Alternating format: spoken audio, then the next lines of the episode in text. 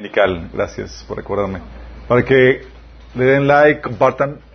Es muy importante que compartan, chicos, porque en serio que no sabemos hasta quién, hasta dónde estamos llegando. Y hay gente que ha llegado aquí por causa de esos videos que comparten. Sí. Um, hoy vamos a. Ya terminamos el, el tema que vimos la vez pasada, que fue solamente una sesión. Hablamos de chisme y la difamación. ¿Qué chicos? ¿Detectaron cosas que cambiaron en sus vidas? Eh, es muy importante esa dinámica eh, para poder parar cualquier eh, cizaña y división que el enemigo quiera poner en el cuerpo de Cristo. Lamentablemente se da mucho en cualquier sociedad o cualquier relación el, el chisme, pero nosotros como cristianos maduros estamos llamados a parar toda esa situación.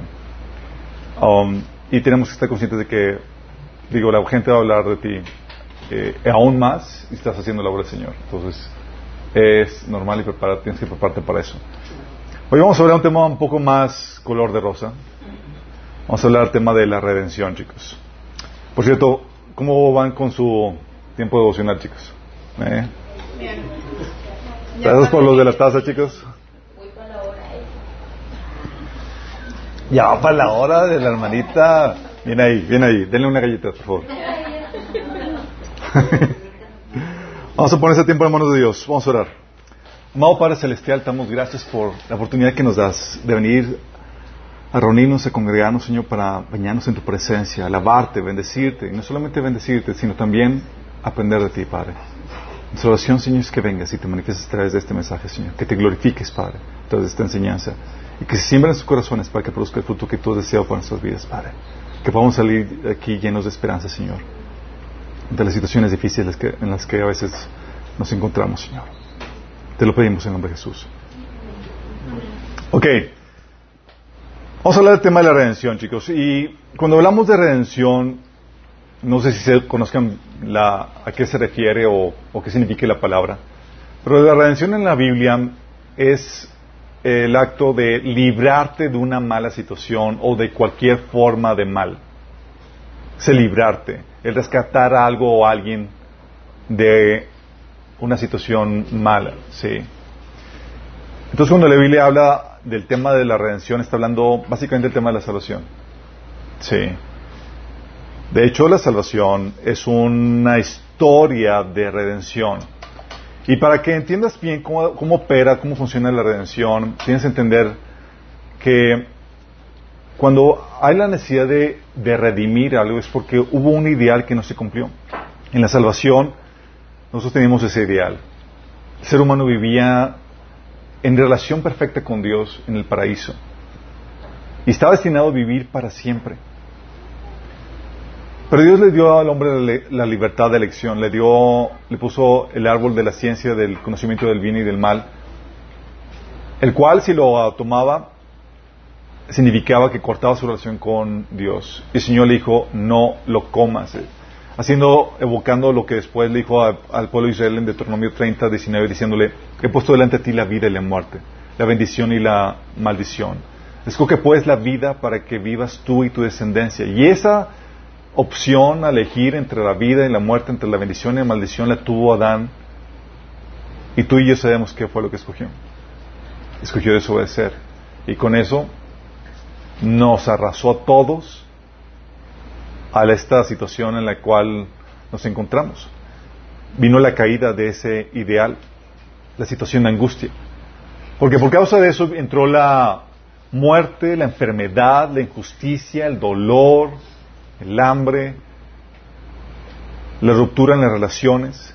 Dice la Biblia en Romanos 5, 12 que por medio de un solo hombre el pecado entró en el mundo y por medio del pecado entró la muerte.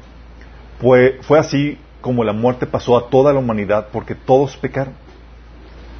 Romanos 8:20 dice, toda la creación quedó sujeta a la maldición de Dios. O sea, des- destinada a destrucción, chicos. Destinada a destrucción y nosotros expulsados de la presencia de Dios. Dice Rom- Génesis 3:23 que Dios expulsó al ser humano del jardín de Edén. De ese lugar perfecto, maravilloso, bye, expulsados por causa del pecado y destinados a una muerte eterna. de fuego, la segunda muerte, separados entre tú y Dios para siempre. Y es en esa precaria situación en donde el ser humano necesitaba un redentor. La historia cuando aparece Jesús interviene, aparece en, en, en cuerpo humano, se encarna, empieza a vivir su ministerio a partir de los 30 años, estuvo tres años trabajando en, su, en el ministerio, sanando, predicando las buenas nuevas. Y dice Lucas 9:51, cuando se cumplió el tiempo en que él había de ser recibido arriba, afirmó su rostro para ir a Jerusalén.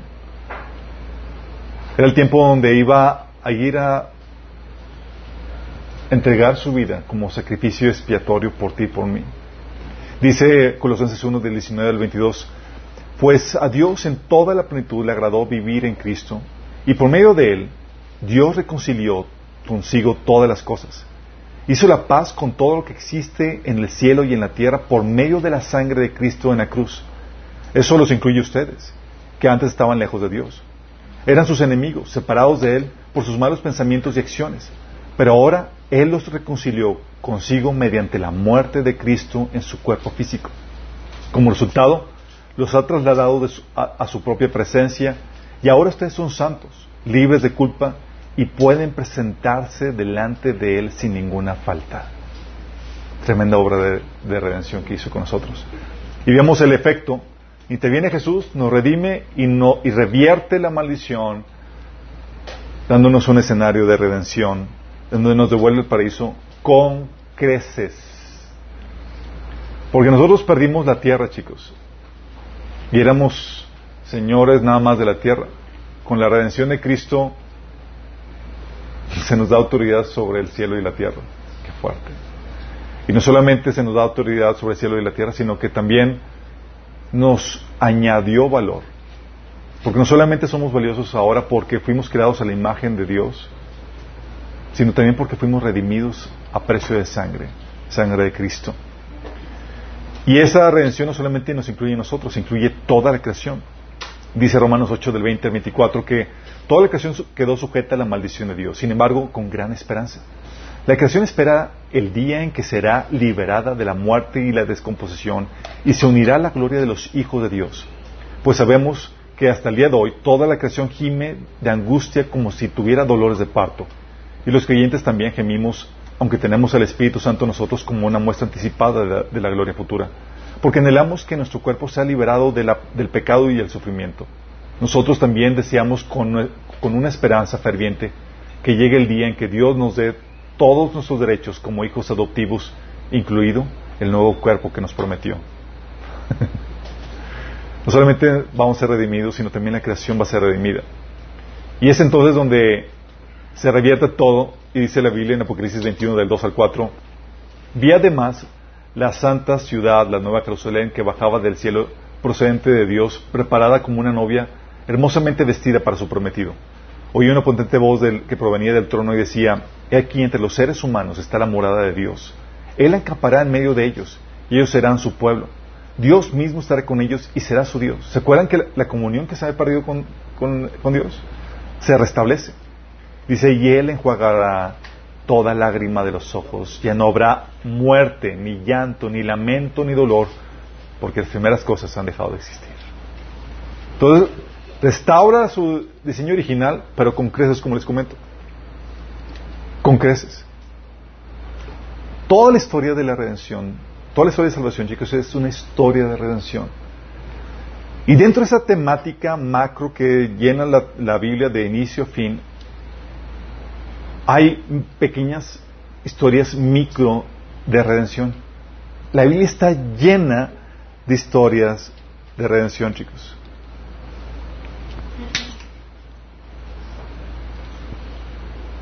Está llena. Situaciones ideales, vidas y recursos echados a perder por el pecado, pero que por la intervención de Dios son redimidos para generar algo aún más bello, glorioso. Y la Biblia está llena de ese tipo de situaciones porque sabía que íbamos a necesitar ese tipo de consuelo en nuestras vidas. Nuestras vidas en muchas circunstancias o situaciones requieren de la redención de Dios, de esa esperanza de que aunque se haya echado a perder o que estamos en una situación de angustia o de desesperación o una situación de sufrimiento, que Dios va a venir y va a intervenir y la va a voltear y la va a transformar en una historia gloriosa. Tienes historias, vamos a navegar un poquito en ese sentido, como la de José, vendido como esclavo, separado de su familia, vendido como esclavo por la envidia de sus hermanos, víctima del pecado de sus hermanos, enviado a la cárcel por las calumnias de la esposa de Potifar, olvidado en la cárcel por el copero del rey. Pero Dios redimió la situación. Estaba en una situación de angustia. Y es ahí donde, para nada más apuntar apuntalar el, punto crítico de la vida de José, dice Génesis 40, 23, y el jefe de los coperos del faraón se olvidó de José por completo y nunca más volvió a pensar en él. Así como que el único que, tenía acceso al faraón para poder hacer algo por él y en eso llega el giro en la historia. Faraón tiene unos, sueños, no nadie sabe cómo interpretarlos. Dice en Génesis 41, del 9 al 14, finalmente habló el jefe de los coperos del rey. Hoy he recordado mi falla, le dijo el faraón. Hace un tiempo usted se enojó con el jefe de los panaderos y conmigo y nos encarceló en el palacio del capitán de la guardia. Una noche el jefe de los panaderos y yo tuvimos cada uno un sueño y cada sueño tenía su propio significado. Con nosotros en la cárcel había un joven hebreo que era esclavo del capitán de la guardia. Nosotros le contamos nuestros sueños y él nos explicó el significado de cada sueño. Y todo sucedió tal como él lo había predicho. Y fui restituido a mi puesto de copero y el jefe de los panaderos fue ejecutado y atravesado con un poste. El faraón mandó a llamar a José de inmediato y enseguida lo trajeron de la cárcel. Después de afeitarse y cambiar de ropa, José se presentó ante el faraón. Cambio la historia para luego ver la redención de Dios. Y este, el capítulo 45 de Génesis, versículo del 1 al 8, lo resume muy bien esta redención.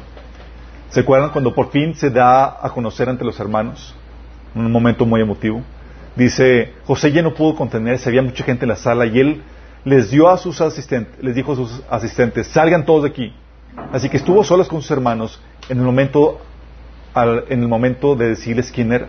Entonces perdió el control y se echó a llorar. Lloraba con tanta fuerza que los egipcios podían oírlo y la noticia quedaron mudos. Estaban atónitos al darse cuenta de que, tenía, que tenían a José frente a ellos. Por favor, acérquense, les dijo. Entonces ellos se acercaron y él volvió a decirles, soy José, su hermano, a quienes ustedes vendieron como esclavo en Egipto. Pero no se inquieten ni se enojen con ustedes mismos por haberme vendido. Fue Dios quien me envió a este lugar antes que ustedes, a fin de preservarles la vida. El hambre que ha azotado la tierra estos dos últimos años durará cinco años más y no habrá ni siembra ni ciega. Dios me hizo llegar antes que ustedes para salvarles la vida a ustedes y a sus familias y preservar la vida de muchos más. Por lo tanto, fue Dios quien me envió a este lugar y no ustedes. Fue Él quien me hizo consejero del faraón y administrador de todo su palacio y gobernador de todo Egipto. Dices, oye, se arruinó el ideal de José. ¿Cuál era el ideal de José? vivir con su familia, nunca separarse de ella, crecer al lado, al lado de, sus seres queridos y demás. Pero por causa del pecado y demás, llegó un momento de angustia. Pecado, pecado ni siquiera de él, de sus hermanos. Y Dios vino a intervenir en la historia para convertir ese punto de angustia en algo aún sumamente mayor. Porque José no solamente se reintegró con su familia, sino que se convirtió en el salvador de toda su familia en un momento de hambre y de angustia y tribulación. Tienes también a Israel en tiempos de esclavitud. Tienes una situación de angustia en donde los egipcios esclavizaron a los israelitas y les pusieron capataces despiadados a fin de subyugarlos por medio de trabajos forzados. Los obligaron a construir las ciudades de Pitón y Ramsés como centros de almacenamiento para el rey. Sin embargo, cuanto más los oprimían, más los israelitas se multiplicaban y se esparcían, tanto más se alarmaban los egipcios. Por eso los egipcios los hicieron trabajar sin compasión les amargaban la vida forzándolos a hacer mezcla al fabricar ladrillos y hacer todo tipo de trabajo del campo. Además eran crueles con todas sus exigencias. Versículo 22 del capítulo 1 de Éxodo dice, entonces el faraón dio la siguiente orden a todo su pueblo. Tiren al río Nilo a todo niño hebreo recién nacido, pero las niñas pueden dejarlas con vida. Una situación de angustia desesperante, donde te quitan la libertad y te obligan a trabajar como esclavo, haciendo todo tipo de labores, sin comodidades, sino en completa opresión. Llega Dios e interviene. Dice Éxodo 2.23. Los hijos de Israel gimían a causa de la servidumbre y clamaron y subió a Dios el clamor de ellos con motivo de su servidumbre. Giro la historia. Dios escucha. Luego ves la redención de Dios. Éxodo 6 del 6 al 7. Por tanto, dile al pueblo de Israel, yo soy el Señor. Te libraré de la opresión que sufres y te rescataré de la esclavitud de Egipto. Te redimiré con mi brazo poderoso y con grandes actos de juicio. Te tomaré como pueblo mío y seré tu Dios. Entonces sabrás que yo soy el Señor tu Dios, quien te ha librado de la opresión de Egipto. El pueblo, la historia de Israel, el pueblo de Egipto, es una historia de redención, chicos. Semejante a la historia de redención del ser humano. Ves, ves la historia de redención en, eso, pero también ves en otros episodios la redención como en el caso de Ruth, ni Noemí, viudas y despojadas. Una situación angustiante, chicos. Imagínate tú ser Noemí. Es un eh, libro de, de, de Ruth, es un pequeño libro de ¿cuántos? ¿Cinco capítulos? ¿Cuatro capítulos? Pero es una historia fascinante. En donde narra la historia de Noemí y de Ruth, en donde estaban en una situación deplorable, deplorante, una situación de angustia. Nada más imagínate, dice la Biblia que, que Noemí se, se, quedó viuda, no solamente viuda, había hambre en el pueblo de Israel y se fueron a, eh, eh, a otra tierra como Moab, y ahí se muere su esposo en tierra lejana. No solamente se muere su esposo, se mueren sus hijos. Se quedó sin tierra, sin manutención, sin esposo, sin hijos, sin nada. Quedó sola. Entonces ella regresa a Jerusalén porque escuchó que había alimento ahí. Y una de sus cuñadas, de sus, perdón, de sus nueras, gracias, decide quedarse con ella. Dice la Ruth 19 al 21 que cuando entró a Belén, todo el pueblo se conmocionó por causa de su llegada. ¿De verdad eres Noemí? Preguntaban las mujeres. No me llame Noemí cuando estoy, más bien llámeme Mara, porque el Todopoderoso me ha hecho la vida muy amarga. Me fui llena, pero el Señor me ha traído vacía a casa. ¿Por qué llamarme Noemí cuando el Señor me ha hecho sufrir y el Todopoderoso ha enviado semejante tragedia sobre mí? Y esa es la actitud que mucha gente tiene cuando ve que hay una situación de dificultad o de angustia, la primera cosa que la gente empieza a hacer típicamente es echar la culpa a Dios porque permite esto o aquello. Cuando no entendemos cómo opera la realidad. Cuando es una consecuencia de nuestro propio pecado. Decisiones que, eh, pecaminosas que nosotros cometemos o que heredamos de los demás. Y aquí está una situación tan, tan amargada, tan desesperante que dice, no me llamen Noemí, llámenme Mara, o sea, que significa amargura. Y ella estaba resignada a vivir con, esas, con su suerte así deplorable. Y pues Ruth empieza a buscar comida para, para ella, para ellas dos. Y va a un campo a recolectar las espigas. Por la ley judía, la gente podía eh, eh, colectar espigas eh, con, la, con la pura mano. ¿sí? De lo que, de lo que, los, lo que los, el sobrante de, los, de lo que había en los campos. Y resulta que ella fue a parar en el campo de Boz. Dice Ruth 2, 19 al 20, aquí es donde empieza el giro de la historia. Cuando Ruth le contó a su suegra acerca del hombre, del hombre en cuyo campo había trabajado, le dijo, el hombre con quien trabajé hoy se llama Boz. Que el Señor lo bendiga, le dijo Noemí a su nuera. Nuestra, nos, muestra, nos muestra su bondad no solo a nosotros, sino también a tu marido que murió.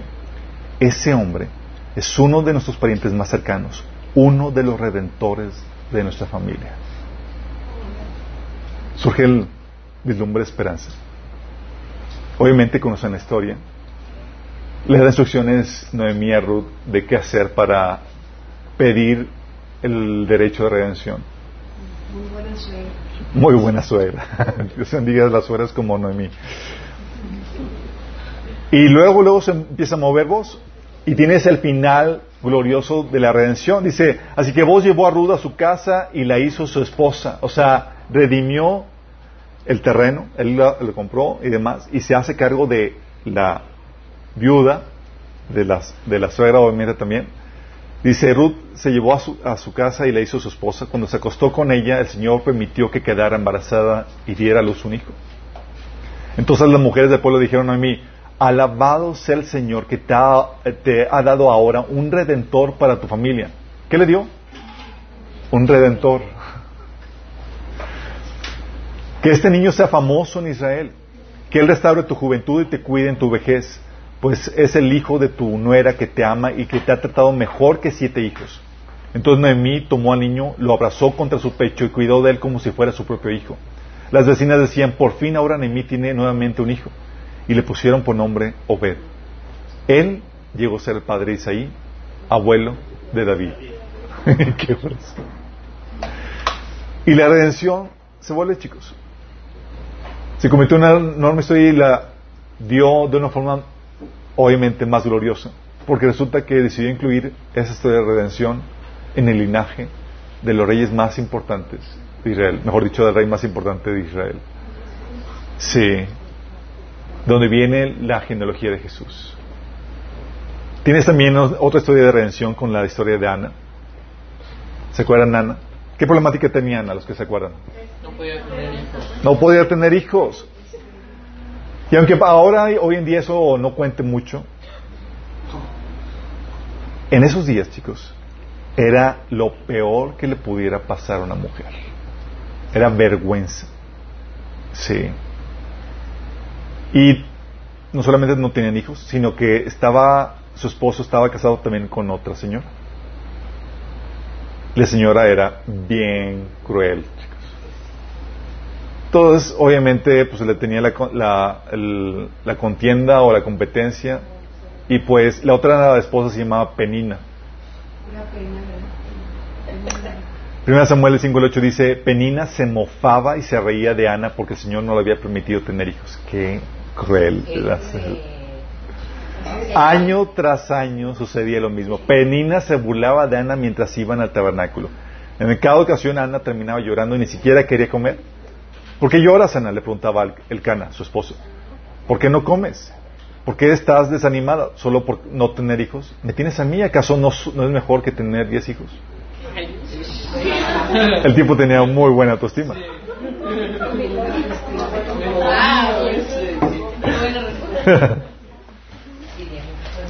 Obviamente la situación estaba muy mal. Luego llega el giro en la historia, chicos. Ana hizo lo que nunca había hecho decidió traer su situación ante Dios. 1 Samuel 1 del 9 al 11 dice, una vez que después de comer lo que fue ofrecido como sacrificio en Silo, Ana se levantó y fue a orar. El sacerdote Elí estaba sentado en su lugar de costumbre junto a la entrada del tabernáculo. Ana con una profunda angustia lloraba amargamente mientras oraba el Señor, al Señor. E hizo el siguiente voto, oh Señor, Dios de los ejércitos celestiales, si miras mi dolor y contestas mi oración y me das un hijo, entonces te lo devolveré. Él será tuyo durante toda su vida y como señal de que fue dedicado al Señor, nunca se le cortará el cabello. Sería Nazareo. Y luego viene la redención de Dios. Dice en el versículo 19 al 20. Temprano en la mañana, en la mañana siguiente, la familia se levantó y una vez más fue a adorar al Señor. Después regresaron a, su casa en Ramá. Ahora bien, cuando el Cana se acostó con Ana, el Señor se acordó de la súplica de ella. Y a su debido tiempo dio a luz un hijo a quien le puso por nombre Samuel, porque dijo, se lo pedí a Dios. No solamente le dio un hijo, chicos, sino que le dio, ¿qué hijo? Dice versículo 19 al 21 del capítulo 3. El Señor estaba con Samuel mientras crecía y todo lo que Samuel decía se cumplía. En todo Israel, desde Dan hasta el norte de Berseba, en el sur, supo que Samuel había sido confirmado como profeta de Dios. Le siguió, siguió pareciéndose en Silo y le dejaba mensajes a Samuel ahí en el tabernáculo. Samuel se convirtió en un siervo tal de Dios que fue el que llevó a Israel en el primer avivamiento después de entrar a la tierra prometida, chicos. Y fue el que inauguró a Israel en la etapa de reyes. Esta es la etapa de redención, chicos. Historia de redención de Ana. Una situación crítica, de angustia. Interviene el Señor y cambia la suerte de Ana por una suerte gloriosa. Y tuvo más hijos después de Samuel. Tiene la destrucción de Jerusalén. ¿Se acuerdan cuando fue eh, Jerusalén destruida por la cautividad de Babilonia? Por el pecado persistente del pueblo de Israel. Ah, Dios estuvo mandando profetas advirtiéndoles vez tras vez. No hicieron caso. Y llegó el momento de donde cayó el juicio de Dios. En Segunda Reyes 25 del 8 al 11 habla de la segunda eh, etapa de la conquista del pueblo de este Nabucodonosor a, Jerusalén, dice que el 14 de agosto de ese año, quien era el año 19 del reino de, reinado de Nabucodonosor, llegó a Jerusalén Nabuzaradán, capitán de la guardia y funcionario del rey babilónico. Quemó por completo el templo del Señor, el palacio real y todas las casas de Jerusalén. Destruyó todos los edificios importantes de la ciudad. Después supervisó a todo el ejército babilónico mientras derribaba por completo las murallas de Jerusalén. Entonces, Nabuzaradán, capitán de la guardia, se llevó cautivas a las personas que quedaron en la ciudad, a los desertores que habían jurado el altar al rey de Babilonia y al resto de la población. No solamente eso, sino que desfalcaron todo el, el templo y lo destruyeron, chicos.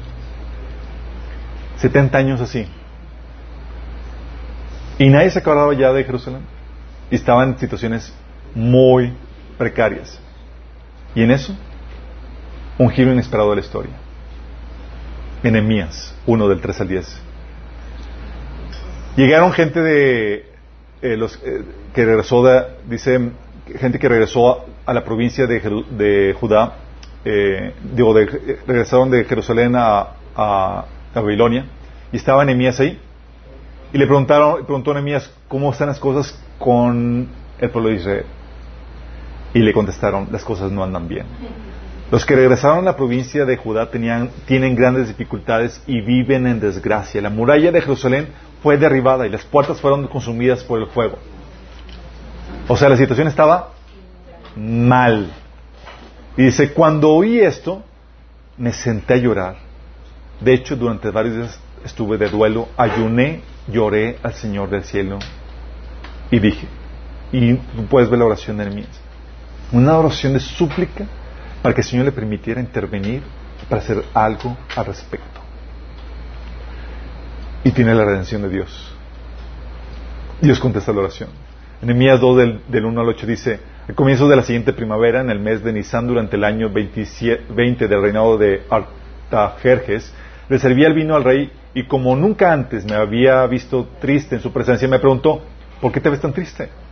no me parece que estés enfermo, debes estar profundamente angustiado. Entonces quedé aterrado. Aterrado porque tú no puedes tener ese tipo de actitudes en la presencia del rey. si no le agrada al rey, pero le contesté, viva el rey para siempre. ¿Cómo no voy a estar triste cuando la ciudad en donde están enterrados mis antepasados está en ruinas y sus puertas han sido consumidas por fuego? Él le preguntó, bueno, ¿cómo te puedo ayudar? Después de orar a Dios del cielo, fue una oración rápida, Señor, help. Cuando dice, si al rey le agrada, si está contento conmigo, su servidor, envíame a Judá para reconstruir la ciudad donde están enterrados mis antepasados. El rey con la reina sentados en su lado preguntaron, ¿cuánto tiempo estarás fuera? ¿Cuándo, ¿cuándo piensas regresar? Después de decirle cuánto tiempo estaría ausente, el rey accedió a mi petición. Además le dije al rey, si al rey le agrada, permíteme llevar cartas dirigidas a los gobernantes de la provincia al occidente del río Éufrates, indicándoles que me permitan viajar sin peligro por sus territorios de camino a Judá. Además, le ruego que me dé una carta dirigida a Asaf, el encargado del bosque del rey, con instrucciones de suministrarme madera. Lo necesitaré para hacer vigas para las puertas de la, eh, de la fuerza del templo, para las murallas de la ciudad y para mi propia casa. Entonces el rey me concedió estas peticiones porque la bondadosa mano de Dios estaba sobre mí. Oh, wow. Se revierte, chicos. Dios interviene y manda a un redentor para poder voltear la terrible suerte en la cual se encontraba Jerusalén. Y puedes ver en Nehemías 6, del 15 al 16, que terminó de construirse la muralla de Jerusalén, chicos. Tienes otra historia de redención en la orden de aniquilación de Israel bajo el reino de Persia. ¿Se acuerdan? En el libro de Esther, la tremenda historia, Babilonia había sido conquistada por el reino persa y había, estaba eh, el rey Asuero, tenía como asesor a Amán, a quien le caían mal los judíos. Y entra la situación de angustia, de crisis, cuando Amán le dijo al rey Asuero, hay cierto pueblo disperso, diseminado entre los pueblos de todas las provincias del reino, cuyas leyes y costumbres son diferentes a las de todos los demás. No obedecen las leyes del reino y su majestad no le conviene tolerarlos. Si le parece bien, emita a su majestad un decreto para aniquilarlos. El primer Hitler, chicos. Dice, emita un decreto para aniquilarlos y yo depositaré en manos de los administradores 300, 330 mil kilos de plata para el tesoro real. Entonces el rey se quitó el anillo que llevaba en su sello y se lo dio a Amán, hijo de em, descendiente de Agag y enemigos de los judíos. Quédate con el dinero, le dijo el rey Amán, y haz con ese pueblo lo que mejor te parezca. Y emiten los decretos para la destrucción de todos los judíos. Y en eso hay un giro en la historia. Dios había previsto de antemano para esa situación y había colocado en un lugar estratégico a una judía. y Mardoqueo le da la noticia a Esther y le manda a decir a Esther, no te imagines, porque Esther le dijo, pues que yo no puedo entrar a la presencia del rey si el rey no me llama. Si yo entro sin que el rey me mande, me puede, me manda a matar. Y Mardoqueo le mandó decir a Esther, no te imaginas que por estar en la casa del rey tú serás la única que escape con vida entre los judíos. Si ahora te quedas, si ahora te quedas absolutamente callada, de otra parte vendrá el alivio y la liberación para los judíos, pero tú y la familia de tu padre perecerán. ¿Quién sabe si no has llegado al trono precisamente para un momento como este? Esther le envió al Mardoqueo esta respuesta.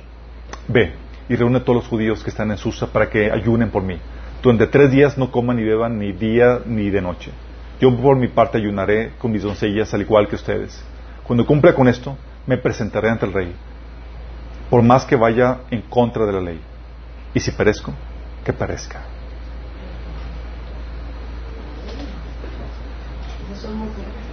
que Y llega la redención de Dios. Le prepara un banquete al rey Azuero y a Amán y demás, y presenta Esther su petición y le dice en Esther 7 del 3 al 7, si me ha ganado, dice eh, Esther al rey, si me ha ganado el favor de su majestad y si le parece bien, mi deseo es que me concedan la vida. Imagínate la, cara del rey. Mi petición es que se compadezca de mi pueblo, porque a mí y a mi pueblo se nos ha vendido para exterminio, muerte y aniquilación. Si solo no, si, si solo se nos hubiera vendido como esclavos, yo no, yo me hubiera, no habría quedado callada pues tal angustia no sería motivo suficiente para inquitar a su majestad. Él le preguntó, ¿y quién es ese que se ha atrevido a concebir semejante barbaridad? ¿Dónde está? El adversario y enemigo es este miserable de Amán, respondió Esther, y le apunta al tipo que estaba sentado. Amán quedó aterrorizado ante el rey y la reina. El rey se levantó enfurecido, dejó de beber, eh, dejó de beber y salió al jardín del palacio. Pero Amán, dándose cuenta de que, el rey ya había decidido su fin, se quedó para implorarle a la reina Esther que le perdonara la vida. Cuando el rey volvió al jardín del palacio, a la sala del banquete, Amán estaba inclinado sobre el diván donde estaba, donde Esther estaba recostada. Al ver esto, el rey exclamó, ¿y ahora se atreve este a violar a la reina en mi presencia y en mi casa? Tan pronto como el rey pronunció esas palabras, cubrieron el rostro de Amán, y Jorbana, uno de los eunucos que tendían al rey, dijo, hay una estaca de 24, 25 metros de altura junto a la casa de Amán. Él mandó colocarla para Mardoqueo, el que intervino en favor del rey.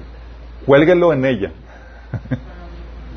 Cuélguelo en ella, ordenó el rey. De modo que colgaron a Amán en la estaca que él había mandado llevar para Mardoqueo. Con eso se emplacó la furia del rey.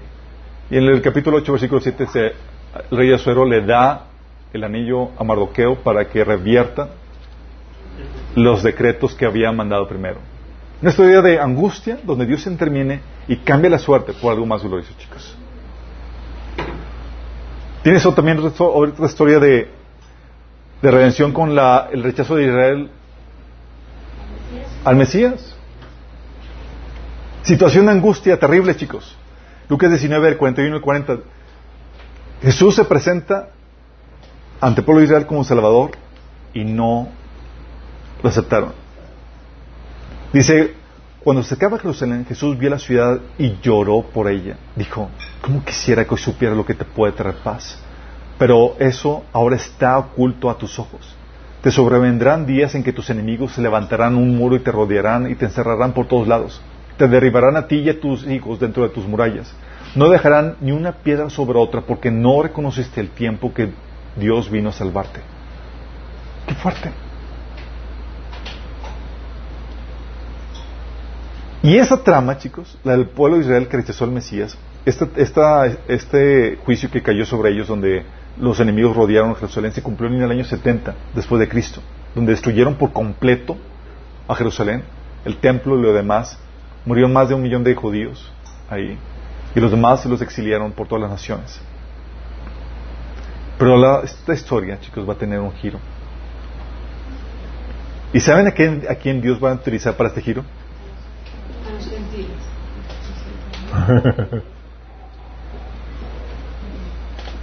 va a utilizar al anticristo.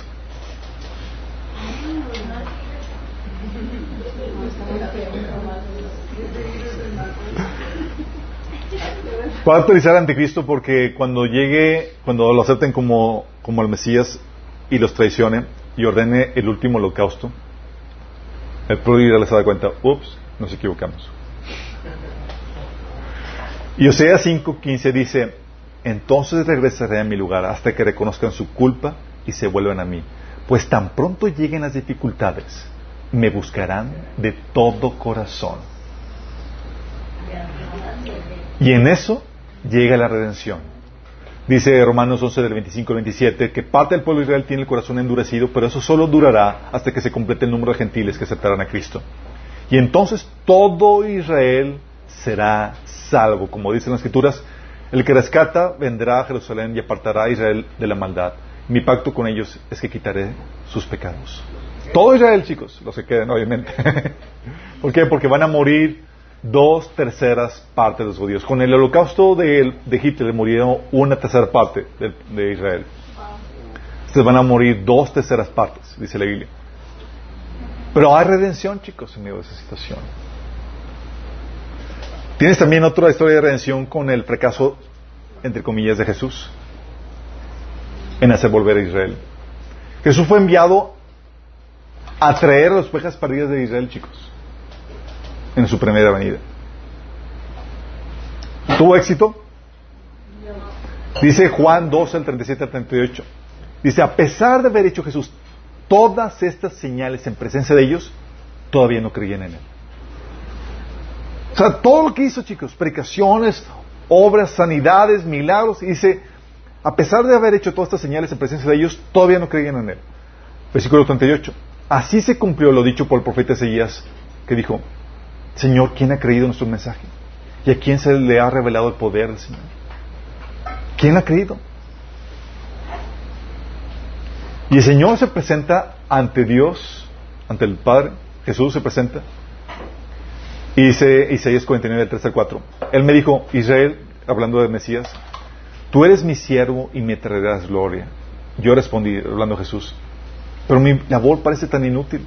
He gastado mis fuerzas en vano y sin ningún propósito. No obstante, lo dejo todo en manos del Señor. Confiaré en que Dios me recompense. Cuando haces todo, así trabajaste, te esforzaste y no hubo resultado de tu esfuerzo. Entonces llega el Señor y trae la obra de redención. Dice el Señor en el versículo del 5 al 7. Y ahora habla el Señor, el que me formó en el seno de mi madre para que fuera su siervo, el que me encomendó que le trajera a Israel de regreso. El Señor me ha honrado y, y mi Dios me ha dado fuerzas. Él dice, ¿harás algo más que devolverme al pueblo de Israel? Yo te haré luz para los gentiles y llevarás mi salvación a los confines de la tierra. Diciendo, ¿sabes qué? Todo el trabajo que hiciste, todo lo que hiciste. Ok, Israel no, pero todos los gentiles. El Señor, el Redentor y Santo de Israel, dice al que es despreciado y rechazado por las naciones, al que es siervo de los gobernantes. Los reyes se pondrán en posición de firmes cuando tú pases. Los príncipes se inclinarán hasta el suelo por causa del Señor, el fiel, el santo de Israel que te ha escogido. Dios convierte este fracaso en una tremenda obra de redención donde ahora Jesús se convirtió no en Señor solamente de Israel, sino de todas las naciones. Vino de toda la gloria, donde los reyes se ponen en posición firmes y los príncipes se inclinan hasta el suelo por él.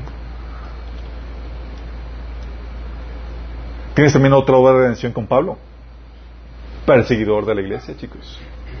Una situación de angustia terrible. Dice Hechos capítulo 8, versículo 1 y 3, que Saulo estaba ahí aprobando la muerte de Esteban, el primer mártir de la iglesia. Aquel día se desató una gran persecución contra la iglesia en Jerusalén y todos, excepto los apóstoles, se dispersaron por las regiones de Judea y Samaria. Saulo, por su parte, causaba estragos en la iglesia. Entrando de casa en casa, arrastraba a hombres y mujeres y los, metía en la cárcel. ¿Te imaginas lo de las greñas? Y en eso, un giro inesperado en la historia. Hechos 9 del 1 al 5 dice, mientras tanto, Saulo pronunciaba amenazas con cada palabra y estaba ansioso por matar a los seguidores del Señor. ¿Te imaginas el fervor diabólico que tenía? Así que, así que acudió al sumo sacerdote, le pidió cartas dirigidas en las sinagogas de Damasco para solicitarles su cooperación en el, arresto de los seguidores del camino que se encontraban ahí. Su intención era llevarlos a, llevarlos a hombres y mujeres por igual de regreso a Jerusalén encadenados. Al acercarse a Damasco para cumplir esa misión, una luz del cielo de repente brilló alrededor de él. Saulo cayó al suelo y oyó una voz que le decía, Saulo, Saulo, ¿Por qué me persigues? ¿Quién eres, Señor? preguntó Saulo. Soy Jesús, a quien tú persigues. Pregunta, ¿quién estaba persiguiendo Saulo? ¿A Jesús? Al cuerpo de Cristo. ¿Qué eres? Soy Jesús a quien tú persigues, contestó la voz. Ahora levántate, entra a la ciudad y te diré lo que debes hacer. La persona que estaba dirigiendo la persecución, la primera persecución más despiadada contra los cristianos, Dios interviene y redime a este personaje para convertirlo en el apóstol más chambeador y más sufrido de todos. Dice 1 Corintios 15, del 8 al 10. Por último, como si hubiera sido una, un, nacido en un tiempo que no me correspondía, la traducción dice un abortivo, también lo vi yo. Pues soy el más insignificante de todos los apóstoles. De hecho, ni siquiera soy digno de ser llamado apóstol después de haber perseguido a la iglesia como hice. Sin embargo, lo que ahora soy, todo se debe a que Dios derramó su favor especial sobre mí y no sin resultados. Pues he trabajado mucho más que cualquiera de los otros apóstoles. ¿Trabajé qué? Mucho más. Pero no fui yo, sino Dios quien obra a través de mí por su gracia. En otro pasaje, en 2 Corintios 11, 23 al 28, cuando defendía sus credenciales, decía, he trabajado más arduamente, he sido encarcelado más veces, he recibido los azotes más severos, he estado en peligro de muerte repetidas veces. Cinco veces recibí de los judíos, recibí de los judíos 39 azotes. ¿Cuántas veces? Cinco veces, chicos. ¿Tienes cómo estaba la espalda, tenía la espalda del pobre? Dice, tres veces me golpearon con varas, una vez me apedrearon, tres veces naufragué, y pasé un día y una noche como náufrago en alta mar. Mi vida ha sido un continuo ir y venir de un sitio a otro, en peligros de ríos, peligros de bandidos, peligros de, parte de compatriotas, peligros a manos de los gentiles, peligros en la ciudad, peligros en el campo, peligros en el mar y peligros en parte de los falsos hermanos. He pasado muchos trabajos y fatigas, muchas veces me he quedado sin dormir, he sufrido hambre, sed y muchas veces me he quedado en ayunas, he sufrido frío y desnudez. Y como si fuera poco, cada día pesa sobre mí la preocupación por todas las iglesias. Aparte, la cereza, un aguijón. Sí. Y Pablo decía esto, chicos, 1 Timoteo 1 del 15 al 17. La siguiente declaración es digna de confianza y todos deberían aceptarla. Cristo vino a salvar al mundo para salvar a los pecadores, de los cuales yo soy el peor de todos. Pues Dios tuvo misericordia de mí para que Cristo Jesús me usara como principal ejemplo de su gran paciencia aún con los peores pecadores. De esa manera, otros se darán cuenta de que también pueden creer en Él y recibir la vida eterna. Que todo el honor y toda la gloria sean para Dios por siempre y para siempre. Él es el Rey eterno, el invisible que nunca muere y solamente Él es, es Dios. ¿Te das cuenta? Una persona que estaba ocasionando tal situación de, de sufrimiento y persecución contra la iglesia, Dios interviene y lo convierte en el paladín más importante para la fe cristiana, chicos. Al punto de que Pablo escribió dos terceras partes del, Nuevo Testamento. El cristianismo es lo que es gracias a esta obra de nación. Sí. Y esta obra de nación, chicos, solamente algunos cuantos ejemplos que hay en la Biblia. Tú vas a encontrar, está plagado de historias de redención en la Biblia. Y Dios sabe que la necesitamos porque necesitamos esperanza en las situaciones que vivimos. Muchos de aquí, digo, de aquí, de allá, de todas partes, pasamos momentos difíciles. no, pues que no solamente de aquí, chicos, de todas partes. Personas que han vivido un matrimonio destruido por la infidelidad o por la inmadurez que se pudo haber evitado si hubieran tomado decisiones correctas. Y el matrimonio ideal, con una familia armoniosa destruido, con una situación donde te conviertes en una madre soltera o un padre soltero, separado, una familia eh, resquebrajada. O hay una situación donde no conociste al Señor y no criaste bien a tus hijos. Si tienes a tus hijos desviados por tu mala crianza. Y sientes el dolor, el estrago de que, si, si tan solo hubiera hecho esto o aquello. O vidas arruinadas por el vicio y las adicciones. Personas que han perdido años en el alcoholismo, la droga, la pornografía, la promiscuidad. Vidas arruinadas por el pecado y las malas decisiones. Personas que se han embarazado fuera de tiempo, eh, que han contraído enfermedades veneres por por la promiscuidad en que viven, decisiones de pecado que los han llevado a la, quiebra económica, a daños emocionales, personas que han arruinado sus, sus economías por, las, por sus malas decisiones, o las herencias de maldición que han caído sobre ti por las malas decisiones que, que, que, has, que las malas decisiones que antepasados han tomado. Oye, tú no hiciste nada, pero todas las malas decisiones, ole, personas que rendían culto a ídolos, a que metías a brujería y demás, y tú cargando con todo eso. O las situaciones tuyas donde tú caes, tomaste, hiciste, tomaste decisiones equivocadas, pecaste, lo que tú quieras, y arruinaste el escenario ideal, tú mismo. ¿Sí te ha pasado? Dices, sí, si hubiera hecho esto, si hubiera... ¡ah! Perdí tiempo en esto, no me, apliqué, no me apliqué correctamente en esto, invertí mal en esto, desgasté mis recursos malamente en esta situación, etcétera. ¿Sí? O tienes una situación de familiares, seres queridos, viviendo apartados de Dios, hundiéndose cada vez más por no conocer a Dios o su palabra. Son situaciones apremiantes, de angustia, chicos. Y tenemos a un Dios que da segundas, terceras, cuartas oportunidades. Lucas 17:4 te muestra el corazón del Padre cuando te dice que si siete veces, si siete veces al día pecare contra ti y tu hermano, y siete veces al día volviera a ti, diciendo me arrepiento, perdónale. ¿Por qué? Porque Dios es un Dios redentor. Así es como Él opera. Y quiero que entiendas esto. ¿Por qué? Porque todos necesitamos tener mente Dios es un Dios redentor que te da dos, tres, cuatro, cinco oportunidades. Pero tienes que entender lo que implica la redención. ¿Qué implica el proceso de redención?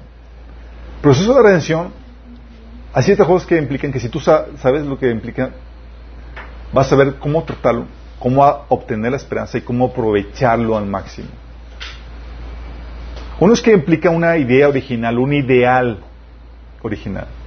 Tienes el ideal de familia, el ideal de trabajo, el ideal que esperas para tu vida, los tuyos, el ideal de destino nacional que, esperamos como nación, lo que tú quieras, el ideal de lo que podría ser. Pero lamentablemente esos ideales dependen de nuestras buenas decisiones. Decisiones tomadas por nosotros y decisiones tomadas por otros.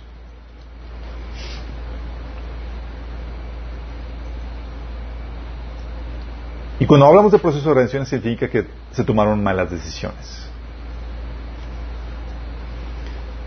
Malas decisiones que estropean ese ideal. Decisiones equivocadas, sea de terceros, porque tú puedes ser receptor de esas malas decisiones, o de tus contemporáneos. Tú y yo nos enfermamos y morimos por la decisión de nuestro padre Adán no sé si estás consciente. Heredamos una traza pecaminosa. Pablo tenía una situación donde sus contemporáneos, ¿te acuerdas cuando estaba en el barco? Le dijo, hey, no zarpemos porque ya se acerca el invierno. Y no tomaron consejo de Pablo y tomaron una mala decisión y estaban con la tormenta, todo lo que da, a punto de morir todos, por las maldiciones de sus contemporáneos. Tal vez tú estás pasando situaciones donde las malas decisiones de tus papás, las malas decisiones de tus hermanos, de tus prójimos, están llevándote a una situación precaria, a ti o a los tuyos. O una decisión, o una mala decisión producto de tus propios pecados, tus propias malas decisiones. ¿Quién de aquí no nos hemos ocasionado nuestros propios momentos de angustia o dificultad por los errores que hemos cometido? Y a veces son tan reiterados que dices, ya no vale la pena, Señor, ya sentimos que, que ya Señor está para arrumbarnos. Sí.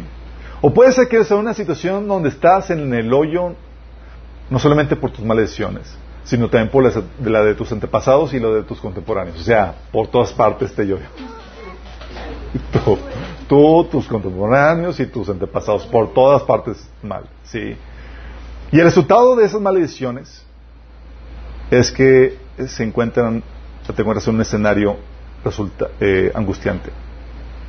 Viene a traer muerte, destrucción, pérdida, relaciones rotas, oportunidades perdidas, vidas arruinadas, recursos desperdiciados, tiempo perdido. El escenario ideal, destruido, chicos. Y siempre pasa esto. Y este es el escenario, chicos, que produce un tremendo dolor, un lamento, un sufrimiento por causa de ese escenario.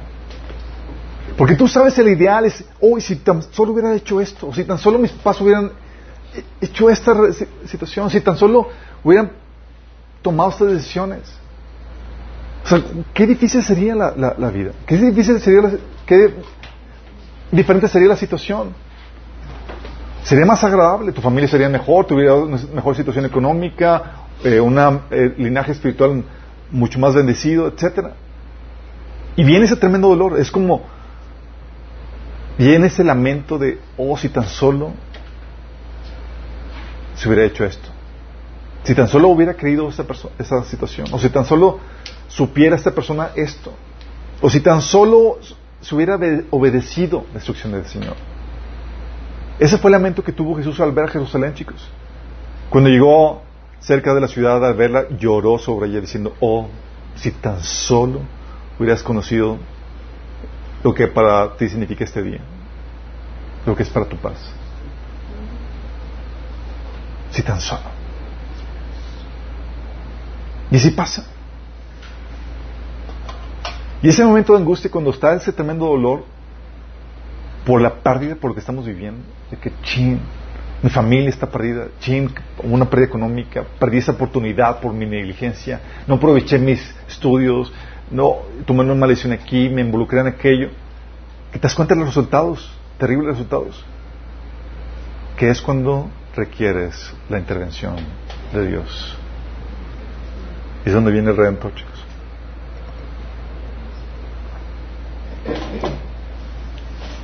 El Redentor que viene a revertir la situación. Cuando hablamos de redentor es sinónimo salvador. Dice Isaías 43, 11 que yo soy el Señor. Fuera de mí no hay ningún otro Salvador. No hay ningún otro Salvador fuera de Él. Dice la Biblia en 2 de Crónicas 16.9 que los ojos de Jehová contemplan toda la tierra para mostrar su poder a favor de los que tienen corazón perfecto para con Él. La oración del salmista en el Salmo 25-22 dice, redime, oh Dios Israel, de todas sus angustias. Redime de todas las angustias. Porque es Dios el que tiene un genuino amor y interés en nuestras vidas para poder revertir la terrible situación en la cual nos encontramos por nuestros pecados y los de nuestros antepasados o los pecados de otros. Es por eso que oramos a Dios para que intervenga. Porque es el único redentor que puede cambiar la suerte de, de la situación que vivimos para nosotros o nuestros seres queridos. Pero a veces el enemigo nos da salidas fáciles. El enemigo no salva, chicos. El enemigo no redime. Hay gente que piensa que cae en la tentación del enemigo porque les ofrece sanidad, la prosperidad, la salida a su precaria situación, pero por medios no correctos. Recuerdo que teníamos una vecina que, le compartimos el Evangelio y él le dio cáncer. Y ya se había entregado al Señor, había dejado los ídolos y demás. Y luego la invitan a un culto de la Iglesia Católica de Milagros de la Virgen de no sé qué. Una misa de milagros de tal Virgen. Y ella quería ir por la situación precaria. Y el enemigo te ofrece una solución. Y acudimos por eso a gente a ocultismo y demás. Pero déjame decirte esto. El enemigo solo te engaña hundiéndote en el pozo aún más profundamente. Te promete la solución, pero estás cavando, no sales.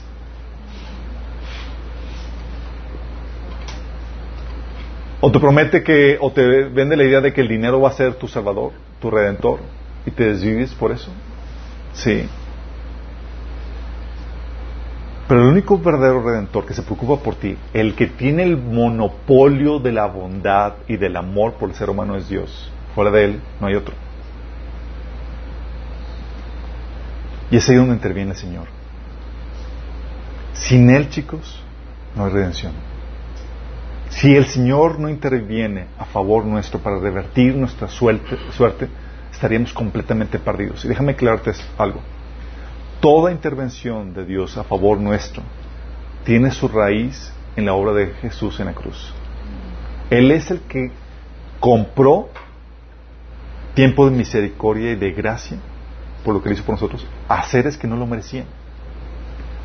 Es por la obra de cruz que, Dios, que, el Señor muestra su misericordia y gracia a la gente antes de, antes de la cruz, antes de, eh, eh, antes de que Jesús viniera. Dice la Biblia que era como un pagaré lo que Dios hacía cuando les perdonaba, que se iba a consumar en la cruz, que se iba a cobrar en la cruz. Y aún nosotros. Toda obra de gracia y misericordia del Señor, toda obra de redención tiene su razón de ser en la cruz de Cristo, quien compra para nosotros gracia, que necesitamos para que Dios intervenga a favor nuestro que no nos merecemos. Entonces interviene Dios. ¿Y sabe lo que hace Dios, chicos? Viene y la redención siempre implica una fórmula divina.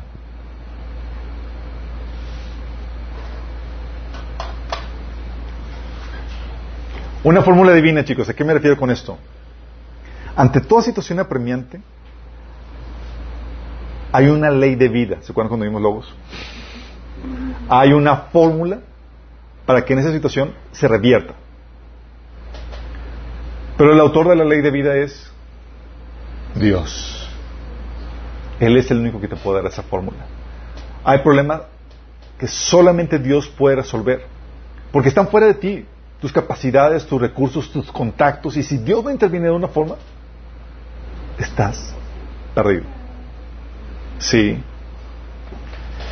Dice, por ejemplo, Salmo 49, 17 8, hablando de la salvación del hombre, dice, nadie puede salvar a nadie, ni, ni pagarle a Dios rescate por la vida. Tal rescate es muy costoso. Ningún pago es suficiente.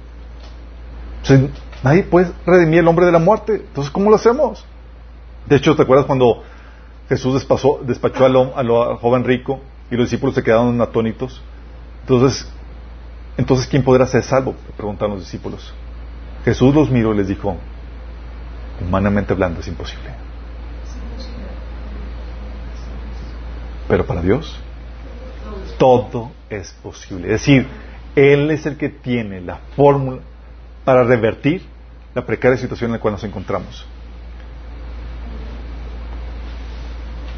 Y no se redime de cualquier forma. De forma. A veces el hombre llega con sus fórmulas baratas para tratar de sacarnos de la, de la problemática en la que nos encontramos. Hay soluciones que, como habíamos comentado, te meten en más problemas. El enemigo te ofrece soluciones. Ah, ven aquí, mira, con una barrida de huevo te va a solucionar el problema. ¿Sí? O sea, hacerte una barrida para que te limpies de las malas vibras y demás, y te hunde más. Son en formas equivocadas. El enemigo también hace eso. Oye, el hombre, dice aquí que la, la redención del hombre no se puede obtener humanamente, que no hay ningún precio suficiente para eso. Y el hombre llega con su solución equivocada. Romanos 10, del 1 al 4 habla acerca de eso. Dice, amados hermanos, el profundo deseo de mi corazón y mi oración a Dios es que los israelitas lleguen a ser salvos. Yo sé que ellos tienen un gran entusiasmo por Dios, pero su fervor es mal encausado, pues no entienden la forma en que Dios hace justo a las personas ante Él. Se niegan a aceptar el modo de Dios, o sea, la fórmula de Dios, y en cambio se aferran a su propio modo de serse justos ante Él tratando de cumplir la ley. Dices que la forma de justificar nuestro salvo, de ir al cielo, de obtener la vida eterna, es obedeciendo los mandamientos. Dice el Señor, no, no funciona así, porque la paga del pecado es muerte, y por más que quieras obedecer los mandamientos, vas a desobedecer en algún punto. Y la paga del pecado es muerte. ¿Cuántos pecados tuvo que cometer Adán y Eva para ser expulsado del, del paraíso? Una mordidita, chicos. Y dice, versículo 4. dice versículo 4.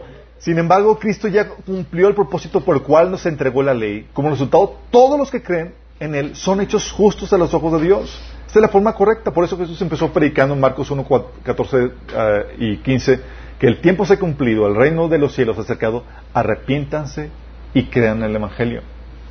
De hecho, los discípulos decían, oye, Señor, mira, aquella gente murió porque Pilato les había dado muerte a esos galileos y demás, y Jesús le dice, ¿piensan ustedes que esos galileos, por haber sufrido así, eran más pecadores que todos los demás? Es decir, ustedes. Les digo que no. De la misma manera, todos ustedes perecerán a menos que se arrepientan. Y el Señor da la fórmula, dice, hey, arrepiéntate y creen en el Evangelio. Esa es la fórmula. No busques ser bueno con tus buenas, eh, por, por, por ti mismo, por tus buenas obras. Sí. El Señor da la fórmula, chicos. Hay situaciones en las que tú te metes, te metes en un lío, en una problemática, y, y el Señor solamente puede venir a darte la solución a esa problemática, para revertirla. Y te da la idea de, ah, tal contacto, tal situación, hago esto. Él es el que te da la fórmula de vida, la ley de vida, para la situación en la cual te has metido. Él es el que incluso se preparó de antemano poniendo contactos y situaciones para que cuando llegue el momento se active esa redención, así como lo hizo con Esther. Preparándose de antemano, había colocado a Esther en la posición que se iba a requerir para poder efectuar la redención. Y Dios hace eso, chicos. Él es el autor de toda redención para el ser humano. ¿Por qué crees? No solamente te da la fórmula. Toda redención tiene un precio. Hay un precio que se tiene que pagar. De hecho, el término redimir, chicos, es implica un comprar, un pago. Sí, cuando tú empeñas ahí la cadenita,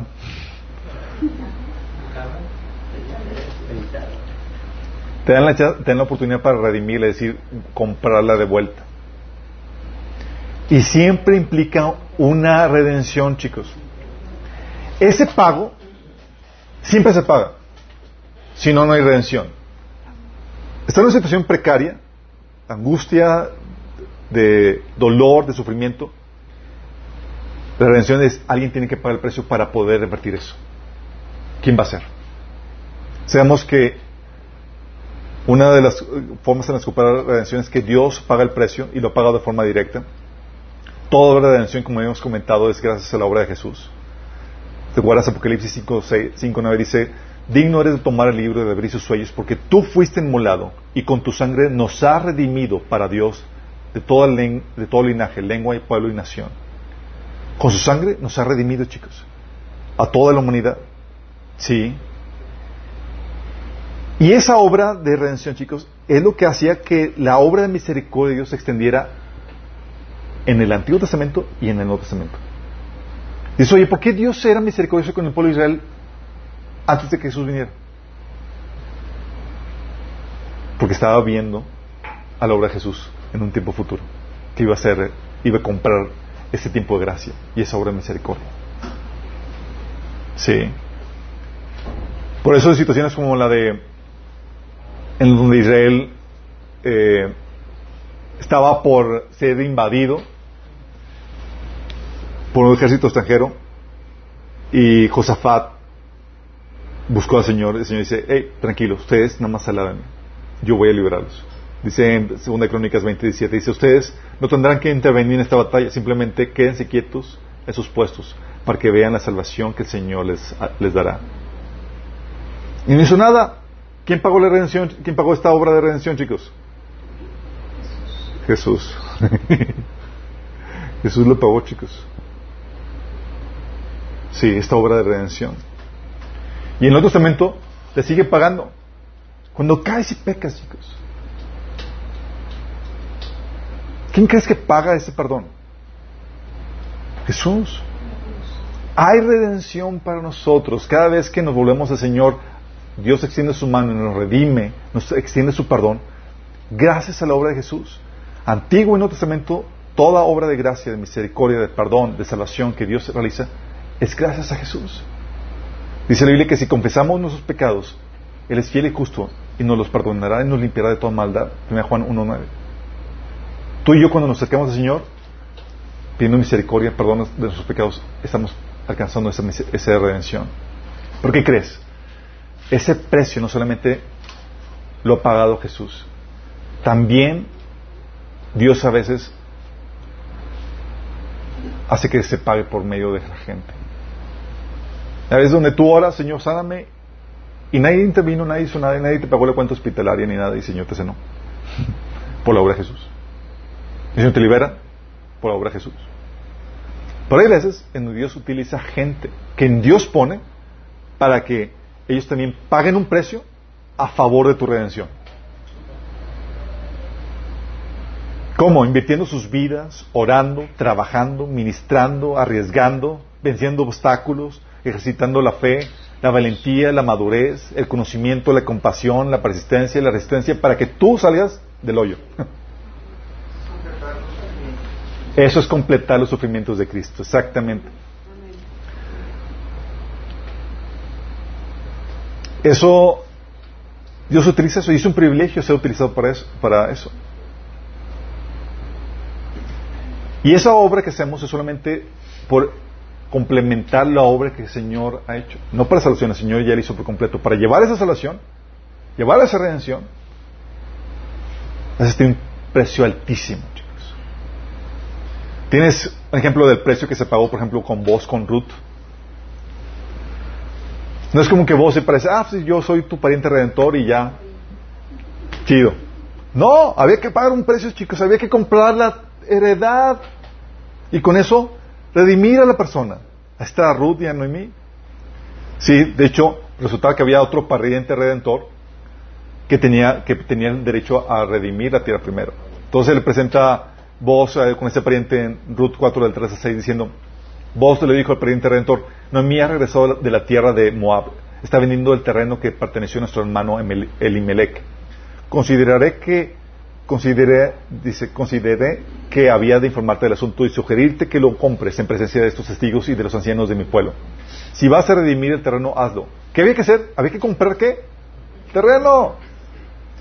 Pero si no vas a redimirlo, házmelo saber para que yo lo sepa, porque ningún otro tiene el derecho de redimirlo sino tú y después yo. Yo tengo ese derecho. Yo lo redimo, le contestó. Yo, che. Pero vos le aclaró, el día que adquieras el terreno de Noemí, adquieres también a Ruth la Moabita, viuda del difunto, a fin de conservar su nombre junto a su heredad.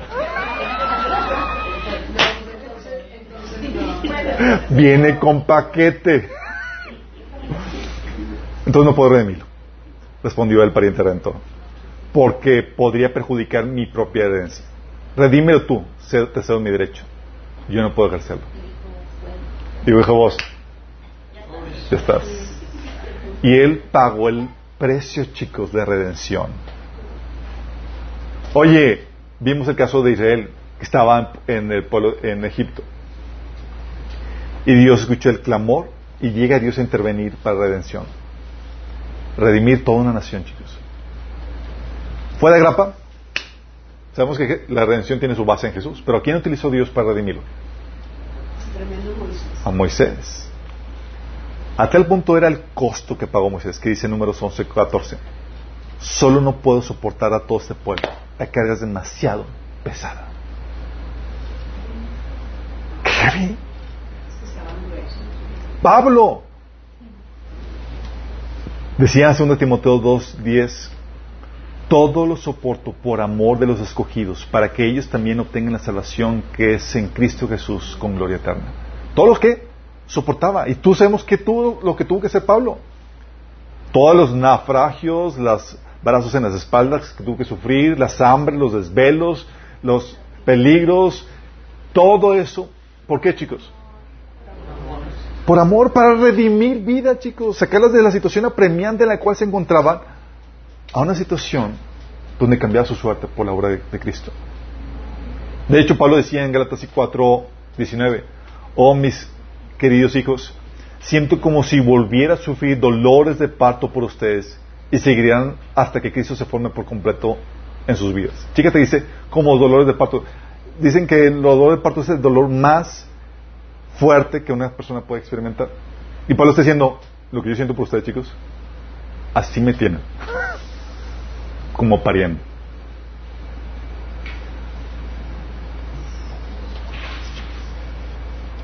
Porque la obra de redención, chicos, no es barata.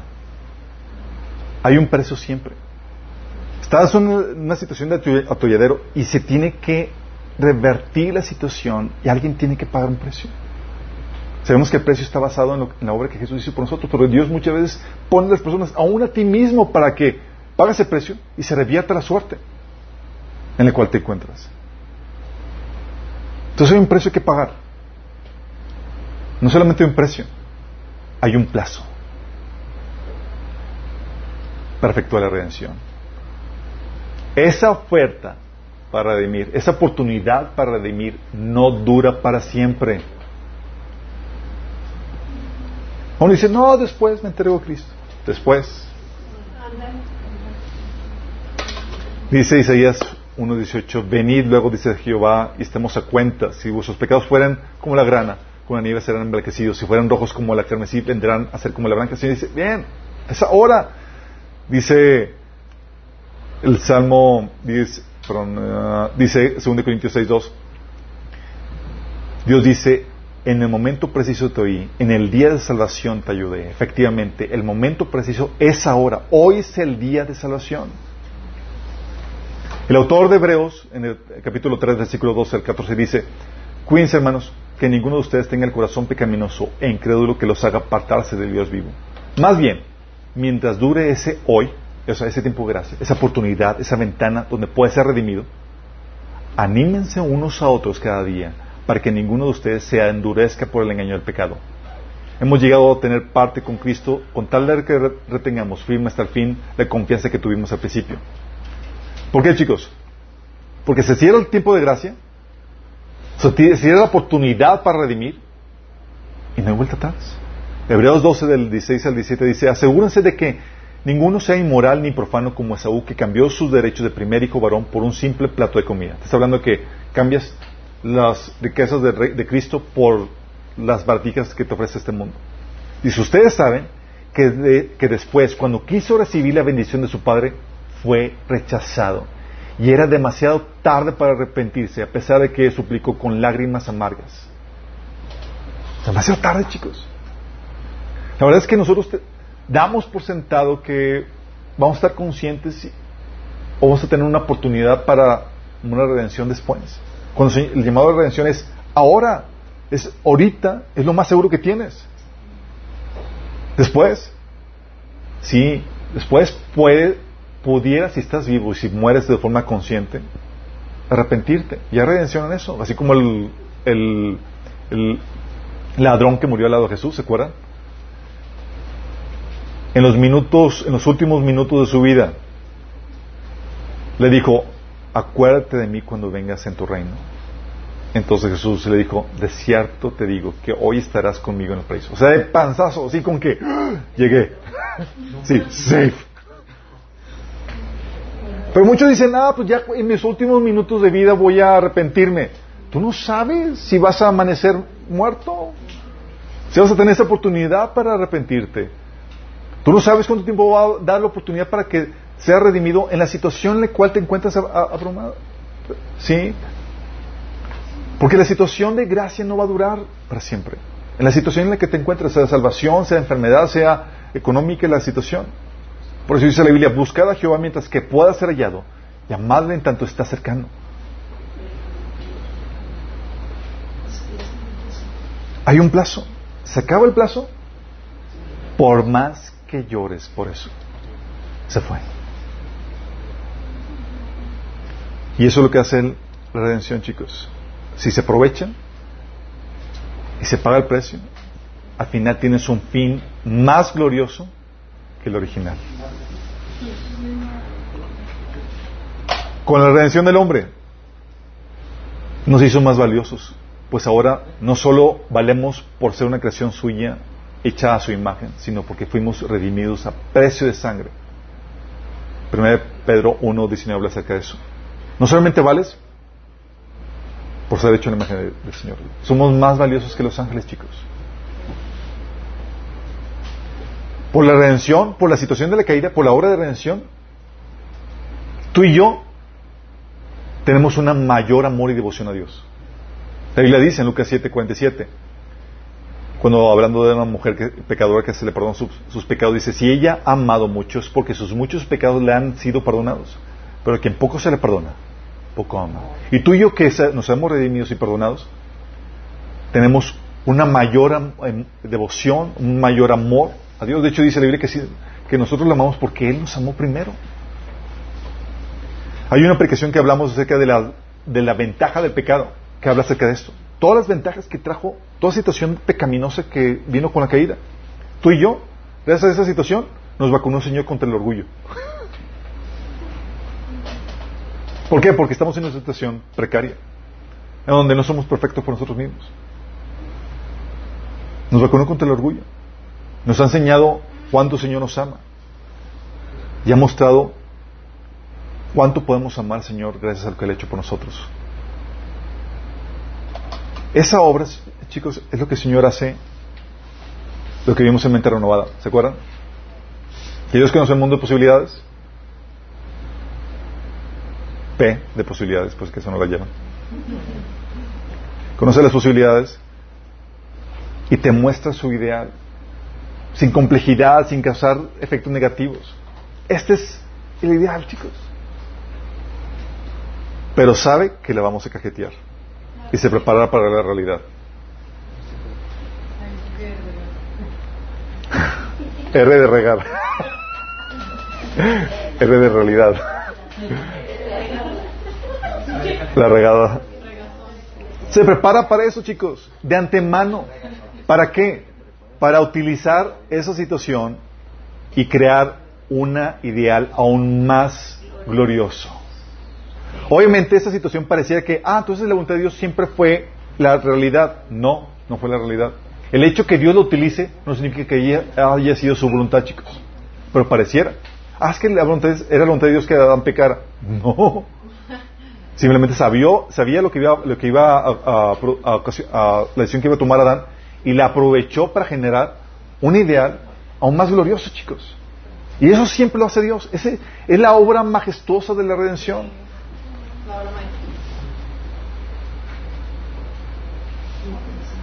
No sé si han visto las vasijas de Kintsugi. ¿Kintsugi?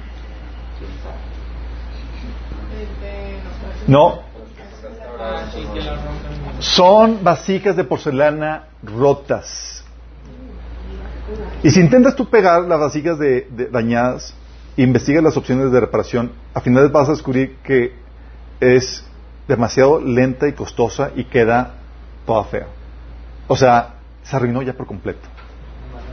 Pero esos japoneses encontraron una forma para hacerlo, hacer esa rotura de esa vasija rota algo aún más glorioso.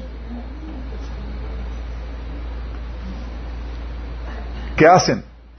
Pegan la vasija rota con oro. Vale más la herida. La pegazón. Y vale más la pegazón herida que la vasija, exactamente. Lo que Dios hace con nosotros, chicos. Nos convertimos en esas obras de arte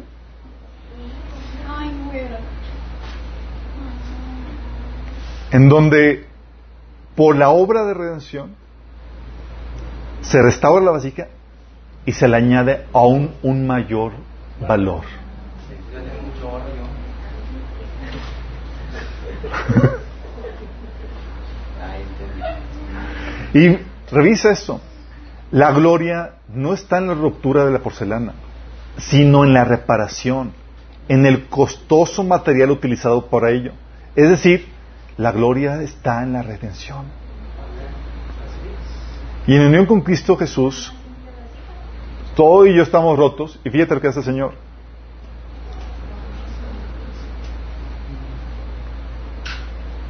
En unión con Cristo Jesús, Dios nos resucitó y nos hizo sentar con Él en, los, en las regiones celestes para mostrar en los tiempos venideros la incomparable riqueza de su gracia que por su bondad derramó sobre nosotros en Cristo Jesús. Esa gracia es ese pegoste que el Señor derramó en nosotros para restaurarnos por completo. Y es algo que debes entender. Porque va a haber situaciones donde la regaste, la cajeteaste y lo que debes de acordarte es, hay redención. Hay redención. Y Dios redime. No es la última palabra. Esa caída, esa situación precaria, esa metida de pata, eso que cometiste que está horrible, sí va a traer dolor. Ya viste lo que implica la redención. Va a traer daños. ¡Auch, Señor! El ideal se, des- se destruyó. Pero cuando traes al fin de Dios, cuando, cuando dejas que Dios intervenga, Dios viene y nos convierte esa situación en esas vasijas, chicos. Convierte nuestra situación precaria, angustiante, en una situación de aún mayor gloria. Es lo que Dios hace. Por eso la palabra es, hay esperanza.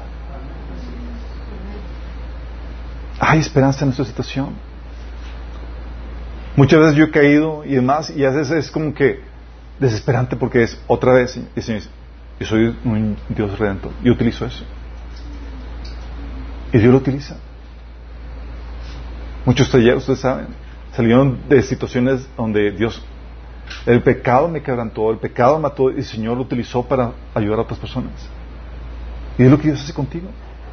Dios redime esas situaciones. Aún situaciones de último minuto, chicos, como la del ladrón que fue crucificado, la de Jesús.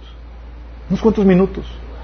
Una tremenda historia de redención que ha servido para que muchas personas puedan llegar a ser salvas. ¿Viste la situación que Dios te ofrece a ti? Hay redención hoy. Y tal vez tú estás en una situación donde, primero, ni siquiera has aceptado la obra de Jesús por ti en la cruz. El Señor dice que tú estás en una situación donde necesitas la obra de Cristo para que tú puedas llegar a ser salvo. Si tú has tratado de aplicar una solución incorrecta a tu problema de dónde vas a pasar la, eternidad, tú estás perdido. Porque la salvación no es por buenas obras. La salvación es un regalo de Dios, no por obras para que nadie se gloríe. Y se recibe por fe, para que nadie pueda presumir que, Señor, yo me lo gané. Y la opción Dios te la da hoy. El Señor te da la redención. Dice, ¿sabes qué? Por tu pecado se ha roto mi relación contigo, pero yo te ofrezco la redención. Y tal vez tú quieras entregar tu vida a Cristo. ¿Qué es lo que tienes que hacer para recibir esa redención? Dice la Biblia que tienes que arrepentirte y creer en el Evangelio. El Evangelio que te dice que Jesús es Dios encarnado, que murió por amor a ti en la cruz, para pagar precio de tus pecados y que resucitó. Si tú quieres hacer eso, si tú te arrepientes de corazón, es decir, estás dispuesto a dejar de seguir tus propios caminos para seguir los de, los de Dios, y crees que Jesús pagó el precio de tus pecados en la cruz y que resucitó, tú puedes recibir esta redención. Si quieres hacer eso, nada más tenemos que pedirle al Señor que te salve. En una oración es sencillo. Si quieres ahí donde estás, te quiero guiar en esta oración, cierra tus ojos y dile, Señor Jesús, el día de hoy reconozco que, que he seguido mis propios caminos y no los tuyos, porque he ignorado voluntariamente tu, tu voluntad, Señor. Pero hoy me arrepiento. Yo creo que tú eres Dios, que murió por mí en la cruz y que resucitó para el perdón de mis pecados. Y hoy te rindo mi vida, Señor Jesús, y te acepto como mi Señor y Salvador. Entra en mi vida, dame tu Espíritu Santo. Cámbiame y sálvame, te lo pido. En tu nombre, Jesús. Si hiciste, esto, has dejado que el Señor venga a efectuar esa obra de redención. ¿Va a tener un costo? Sí, también vas a... El Señor pagó eso, pero a ti te va a costar revertir los efectos de toda la vida que has estado teniendo. Vas a tener que tomar nuevas disciplinas, renovar, eh, renovar tu forma de pensar, cambiar hábitos, etcétera. Y eres salvo, y eres perdonado. Para un precio que tienes que pagar en ese sentido, para restaurar esa, lo que, los efectos del, del enemigo en tu vida. Pero hay también otras redenciones que son circunstanciales, chicos, donde tú has estado en una situación donde estoy en el tolladero por mis malas decisiones, por mis problemáticas, por mis negligencias, por... Aquí solamente Dios puede intervenir. Es aquí donde puedes pedirle al Señor que intervenga. Tal vez tú no tienes los contactos para solucionar. Tal vez tú no tienes los recursos. Y es donde llegas con el Señor y dices, help el Señor viene, así como lo ha hecho vez tras vez, salva, pone gente, pone circunstancias, pone todo para cambiar tu suerte. Él es tu pariente redentor. Y estás en una situación, quiero orar por ti. Amado Padre Celestial, Señor, quiero pedir que venga, Señor, sobre esas personas que están pasando por una situación precaria, Señor, por las malas decisiones, ya sea de ellos mismos o de terceras personas, Señor, que los han estado afectando, Señor. Mi oración, Señor, es que venga sobre sus vidas, Señor, y reviertas esa circunstancia de maldición, de angustia, de sufrimiento, Señor, y le conviertas en una situación de bendición, Padre. Que tú, Señor, conviertas ese sufrimiento, Señor, en gozo. Que tú, Señor, te aparezcas en sus vidas como ese redentor, Señor, que paga el precio. Que ayuda, Señor, que esa situación se revierta a favor de este hermano, Señor, de esta hermana. Tenemos que tú los ayudes, Señor, en la situación en la que se encuentra. Sé tú, Señor, nuestro Salvador, en toda situación, te lo pedimos. En nombre de Jesús.